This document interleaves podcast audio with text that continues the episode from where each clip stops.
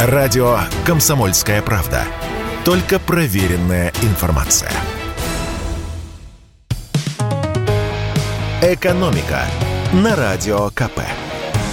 Здравствуйте, дорогие радиослушатели! В эфире наш ежедневный обзор самых интересных экономических новостей.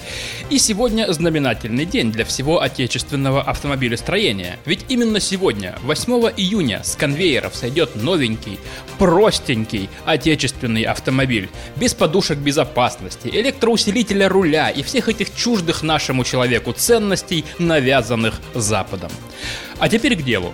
Есть такая свежая шутка из мира автомобилистов. Была у нас эра ГЛОНАСС, а теперь наступила эра упрощенки. Юмор тут в том, что эра ГЛОНАСС – это электронная система, которая оперативно сообщает спасателям, что автомобиль попал в аварию и где он находится. Производители были обязаны устанавливать ее на грузовой и пассажирский транспорт. Она спасла немало жизней. Теперь от нее можно отказаться. Эра ГЛОНАСС попала в перечень компонентов, которые из-за дефицита импортных комплектующих можно теперь не устанавливать на автомобиле. Это и есть эра упрощенки. Коснулась она и других компонентов. Из-за проблем с поставками импортной электроники еще весной правительство разрешило выпускать машины без многих узлов, которые делали управление автомобилем более комфортным и безопасным. Вот без чего теперь разрешено выпускать автомобили. Электроусилитель руля, электростеклоподъемники, антиблокировочная система торможения, система курсовой устойчивости, подушки безопасности, преднатяжитель ремня безопасности, навигационная система Эра GLONASS и система, повышающая и экологическую безопасность до уровня Евро-5. Действовать такое разрешение будет год. Автозаводы могут получить его до 1 февраля 2023 года. Значит, упрощенные автомобили можно будет выпускать до 1 февраля 2024 года, если не поступит новых вводных. Уже получили разрешение работать в упрощенном режиме АвтоВАЗ, КАМАЗ, ГАЗ, УАЗ и Урал. Чтобы не было обмана, в техпаспорте необходимо указывать, каких именно компонентов нет в машине. И первой по упрощенной системе начали выпускать модель Lada Granta, которая сойдет с конвейеров 8 июня. Ожидается, что в июле по упрощенке будут собирать Нивы и Lada Largus. Соответственно, цена на такие машины будет ниже. Что касается гранты, то дилеры уже озвучивают цену на упрощенный вариант от 640 до 840 тысяч рублей. Нынешняя цена на прежнюю ладу с подушками и эрой ГЛОНАСС стартует от 728 тысяч.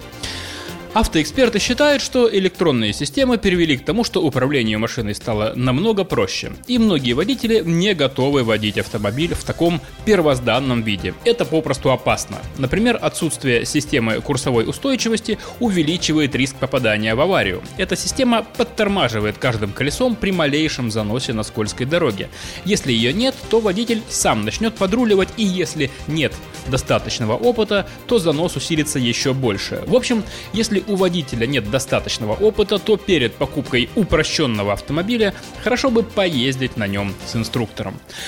Но будем надеяться, что все эти не совсем полноценные и не совсем современные модели будут все-таки выпускать недолго. Автопроизводители активно ищут поставщиков нужной электроники в Азии. И если они их найдут, то будьте уверены, они с удовольствием навесят на автомобиль по максимуму разных дополнительных функций. Ведь это делает автомобиль дороже, а значит заводу и прибыль больше. Ну и в завершение поговорим о делах наших скорбных, вернее денежных. Ну хотя сейчас это почти одно и то же. Оказывается, почти половина россиян собираются подрабатывать в ближайшее время.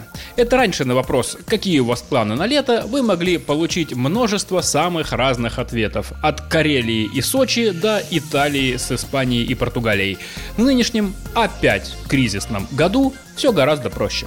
Как выяснили эксперты Авито работы и Гигант, 46% россиян в ближайшее время намерены искать подработку или уже нашли ее.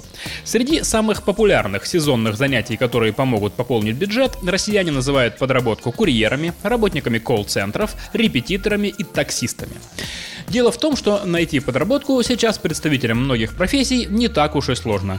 Как пояснил нам профессор финансового университета при правительстве России Александр Сафонов, зачастую подработка превращается в совместительство. Особенно это характерно для бюджетников. Ну, например, медсестры берут на себя обязанности санитарок. Некоторые врачи работают и в государственных клиниках, а подрабатывают в частных. Учителя подрабатывают репетиторством, что тоже логично. А те, у кого график посменный, идут как раз таксисты и курьеры. «Экономика» на Радио КП.